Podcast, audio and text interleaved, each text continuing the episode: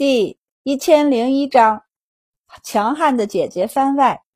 白景行和白若愚站在一边，看着他们的同学互相认识，交谈甚欢，甚至用不着他们两个介绍。白景行转头去看山上的树木，再闭眼感受了一下秋风，叹气一声道：“除了秋风有点燥外，完全看不出这是秋天啊。”白若愚深以为然的点头，像春天。俩人站着看了好一会儿，白若愚就推了推他，道：“你要不要去认识一下我的朋友和同窗？”他上下打量他，用手挡住嘴巴，小声道：“你也十三了，他爹娘十三的时候都私定终身了。”白景行哼了一声道：“你的同窗和朋友有哪个我不认识的吗？”那还真没有。白若愚的目光就慢慢飘向。那些年纪比较大的学兄，然后看到了几个有些熟悉的，又有些陌生的人。哎，那不是赵国公府的表哥吗？那边都是国子监的人。白景行扫过去一看，看年纪应该都是国子监的。走走走，我们过去认识认识。白景行拒绝了。过不了多久就要入学国子监，到时候自会认识。难得来一次马场。我为何要把时间浪费在这件事儿上？那你想去干嘛？白若愚道：“马球你也打了，赛马你也赛了，现在马场里还有什么你没玩过的？虽然玩过了，不代表我不可以重复玩。”白景行道：“我想去打马球，顺便去看一下我两个傻弟弟。相对于认识一些他不太感兴趣的人，他觉得玩和看着他两个傻弟弟更有趣儿。”白景行上马，居高临下的问他：“你走不走？”白若愚很想说不走，但他扭头去找他的小伙伴们，发现他们都笑成一朵花似的，跟在明学的女学生边上，顿时打了一个抖，也立即跳上马，走走走。俩人正要打马离开，远处突然传来一片惊呼，然后是几声马嘶声，两人转头看去。就见另一侧半山坡上，一直聚集的人突然惊叫的散开，有一匹马一下窜出去，带着马上的人便往山下奔去。白若愚大惊，是赵家表姐。白景行一扯缰绳，一踢马肚子，便冲着他追去。白若愚连忙大叫：“别别别，你别去啊！你扯不住马呀！来人，快来人啊！快去救人啊！”他们的护卫也反应过来，纷纷扯了附近的马，便上马追去。但有人比他们速度更快，有一匹马在赵一灵的马蹦出去之后，便紧随着跑出。只不过他的马太快，所以一下拉开了距离。惊跑下山的马，让散落在马场下方的人都惊了一跳，纷纷避让。那是谁啊？好像是赵家六房的小姐。那是谁？是杨相家的公子吧？就是杨琦。天啊，是杨琦，还杨相呢。他父亲已经被贬除出京，现在只是宋州刺史而已。马朝这边来了，快让开，快让开呀！白景行的骑术是跟着殷家的家将学的，这些年又时不时的跟着父母外出，自觉练得不错。因此，在看出赵一灵要被马颠下去。而他的另一只脚卡在马凳里之后，便狠狠地一踢马肚子，冲了上去。紧跟着赵一灵的杨琦也看到了他的脚陷在了马凳里，奈何他手上没有趁手的工具，便想着去抓马绳，但对方的马太快，他试了几次都不成功。白景行从后面赶上来，抽了腰间的一把短刀，便丢过去，给你。杨琦回手伸手接过，刀一抽，直接划断马凳上的绳子，伸手就把赵一灵提过来。就在他提人的时候，他的马再度受惊，直接扬起前蹄，马手狠狠地冲旁边一甩。因为两匹马靠得太近，他身下的这匹马又是马场的马，与他不够默契，因此也受惊，撒开腿就要惊跑。杨琦感觉到腿下的马瞬间绷紧了肌肉，想也不想就把才抓过来的赵一灵往远处一丢。白简行在他回首时，才把人认出来，还没来得及叫出他的名字，就见他把人给扔了，嘴巴微张，他的马已经嘶叫着冲了出去。赵一玲被丢出去后，在地上滚了好几圈，停下。白景行勒住了马，跳下去看他。赵姐姐，你没事吧？赵一玲也觉得自己完了，连忙摸自己的手脚和头脸，哭嚎道：“我要死了，我要死了！”白景行看着手脚都异常灵活的赵一玲，再扭头去看已经受惊跑远的马匹，便拍了拍他的手道。别怕，你没死，也没断手断脚。我去追杨家哥哥。哦，我没事儿啊，我腿也没事儿吗？白景行已经跳上马跑远了。糟了，那边是沙坑，马场预备拿来给人练习摔跤的。杨琪对这边不熟啊，快让他把马勒住啊！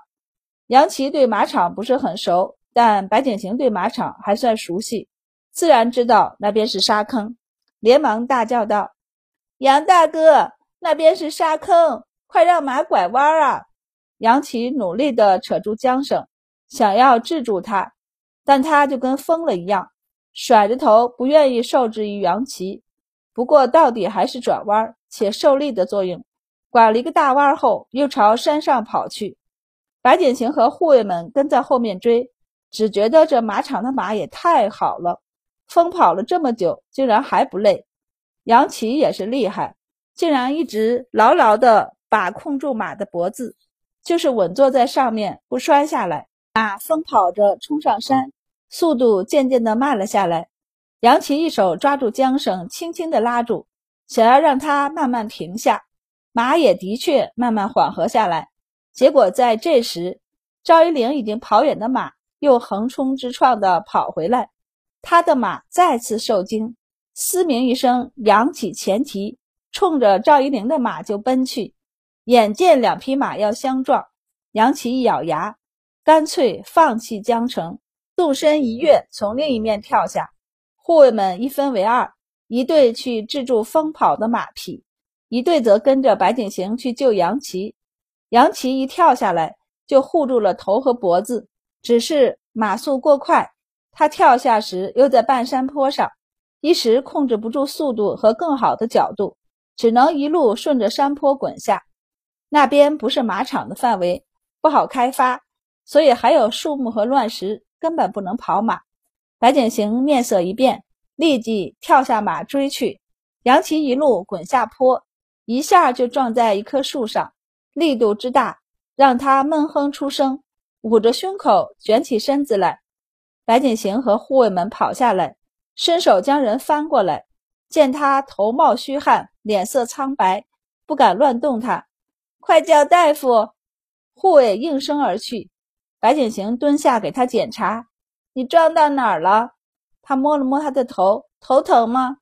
杨琪压着痛意道：“不疼。”白景行就一路按下去，按到他的胸口。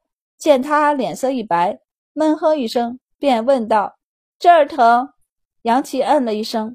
白景行有些担忧，一路下摸腰呢，疼不疼？腿疼不疼？白景行检查完，大夫也赶到了。马场里养有大夫的，而且还是擅长跌打骨伤的。毕竟马场里都是极限运动，很是危险。从赵一玲的马受惊开始，便有马场的人去通知大夫了。杨琪滚下山坡的时候，大夫已经到了半山坡上。所以下来的速度很快，两个大夫带着一群护卫，抬着担架下来。因为不知道杨琪伤得如何，他们一时间没敢移动。白景行道：“他胸口受伤，怀疑是骨折伤到了肺部，左腿骨折，但不严重，其他皆是挫伤。”大夫忙道：“没有明显的出血，先把胸口和左腿固定住，把人抬下去。”杨琪身份不低。肯定会请京城医署的医者救治，甚至还能请到太医。他们这两个还是不要上了。大夫，杨公子晕过去了。就这么几句话的功夫，杨琪意识越来越模糊，呼吸越来越短促，整个人脸色都发青了。这一看就是不好了。这这这！大夫大惊，这是内出血啊！另一个大夫连忙打开药箱，取出一丸药来，要喂杨琪。这是止血药。杨琪连呼吸都困难了，怎么吃得下药？整个人都迷迷糊糊起来。白景行看得大急，先扎针，将胸腔里的血和气排出来，不然他要死了。这白小娘子，我们不会呀，这怎么办呢？大郎君，你坚持住，我们郎主和夫人都在宋州，临走前把郎君交给我们。白景行见杨琪眼睛紧闭，脆弱的躺在地上，脸色白的好似天地间只有这一种颜色一样。他咬咬牙，伸手去翻大夫的药箱，很快从里面找出一根中空的针。他快速地连接上肠管，先把东西塞给大夫。大夫慌张地接过，结巴道：“白小娘子，我我们虽在太医署里听过这种案例，但我们没做过呀，甚至都不太记得其中要点，实在是不会啊。”我来。他拿了剪刀，对护卫道。把他扶着坐起来，护卫们连忙将他扶起来。白景行一剪刀下去，将他胸前的衣裳剪了，接过针后，在他胸口上摸了摸，咽了咽口水，紧张的道：“我我看我娘做过，在第七和第八根肋骨间，我切试一试。要是你别太恨我，反正不是，你是一定会死的。试了还有可能活着。”对对对，白小娘子，你是周大人的女儿，肯定可以啊！啊！大夫一句话还没说完，白景行一针扎了下去，血液瞬间从肠道里涌出。因为肠管不长，血液飙出成了一道直线，看着就吓人的很。从山上赶下来的各书院的学生一看，脚都软了。赵一玲直接跪在地上哭了起来。杨公子他他死了，与杨琪一道的国子监学生脸色苍白的跑过来。泽之，泽之，白景行却是大松一口气，冲他们伸出手：“别过来，这已经够脏的了，你们再这样跑过来，术后感染了怎么办？”两位大夫也回神，纷纷恭喜杨家的下人和白景行成功了。杨郎君吉人自有天相。又夸白景行，白小娘子不愧是周大人的女儿啊！杨家的小厮东方低头去看，就见他们家公子脸色稍缓，呼吸竟然顺畅起来。再去看潺潺流出来的血液，他一脸的茫然。这、这、这出了这么多的血，反而好了。白景行稳住针道：“快把人送到医署里去。不，不对，送去太医署。”今天下午我娘在太医署里有课，她肯定在太医署里，不知道她内出血的情况如何，必须让我娘来救。众人应下，忙将杨琪抬到担架上。迷迷糊糊间，他睁开了眼睛，正对上给他扶针的白景行，含糊道：“多谢了。”白景行根本没留意，他第一次给人扎这样的针，扎的时候不觉得，这会儿手有点抖。心底不免有些后怕。唐宇上前来扶住担架的另一头，在他眼前挥了挥，问道：“白家妹妹，你没事吧？”白景行摇头，强自镇定道：“我没事儿，我能有什么事儿？有事儿的是杨家哥哥。”唐宇呼出一口气道：“此事多谢，等他好了，我一定让他给你备个厚礼送上。有白景行这个亲闺女在。”一行人直接走后门进了太医署。周满课才上到一半，被人叫出来，看到担架上的俊美青年，吓了一跳。泽之，这是怎么了？白景行道：“马疯了，他从马上跳下来，摔下山坡，被树撞到了胸口，胸腔内积有气血，左腿骨折。娘，你救救他，把他送到太医署的诊室里。”周满给他检查了一下，摸了摸他的脉后，回身吩咐道：“去熬药。”他念了一串药方，看了一眼他胸口上扎的针，问道：“这针谁扎的？”白景行颤颤巍巍的伸手，周满微微点头，和他道：“你一起过来。”白景行就目睹了一场他母亲是怎么解决血气胸病人的。从诊室里出来时，他整个人都是恍惚的，眼前全是红色的血，最后还是扭头看了一下杨琪的脸，才好受起来。他现在不好移动，需要在太医署里住几天。好在我们这里应有尽有。周满转身，看到不少署里的学生趴在窗口和门口往里看，不由瞪眼：“你们干嘛呢？”学生瞬间散了大半，只有几个胆子大的女学生还留着，小声道：“署令，杨公子需要人照顾，不如我留下来照顾他吧。还有我，还有我，我也能照顾他。”外面还留着的女学生们。瞬间激动起来，纷纷毛遂自荐。